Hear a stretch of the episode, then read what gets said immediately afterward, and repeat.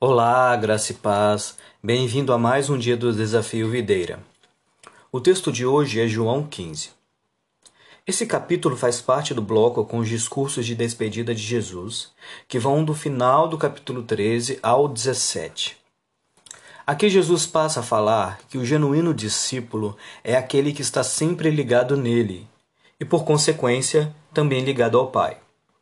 Ele fala sobre isso utilizando a metáfora da videira e do agricultor. Jesus é o tronco, o Pai é o agricultor, os discípulos são os ramos e o fruto é a prática do amor. A imagem da videira era algo comum para os judeus do tempo de Jesus.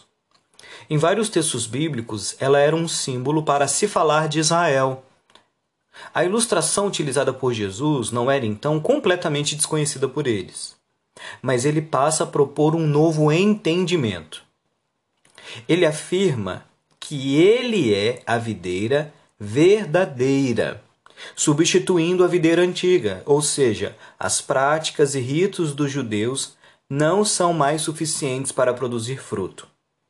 Para isso, agora o discípulo precisaria estar ligado em Cristo. Os ramos que estão ligados nele passam a ser podados e cuidados para que possam dar mais fruto.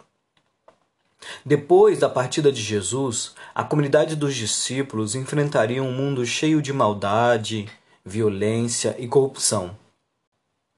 E os seus discípulos sinalizariam ao mundo que estão ligados em Cristo não pela mera prática da religiosidade, mas pela prática do amor.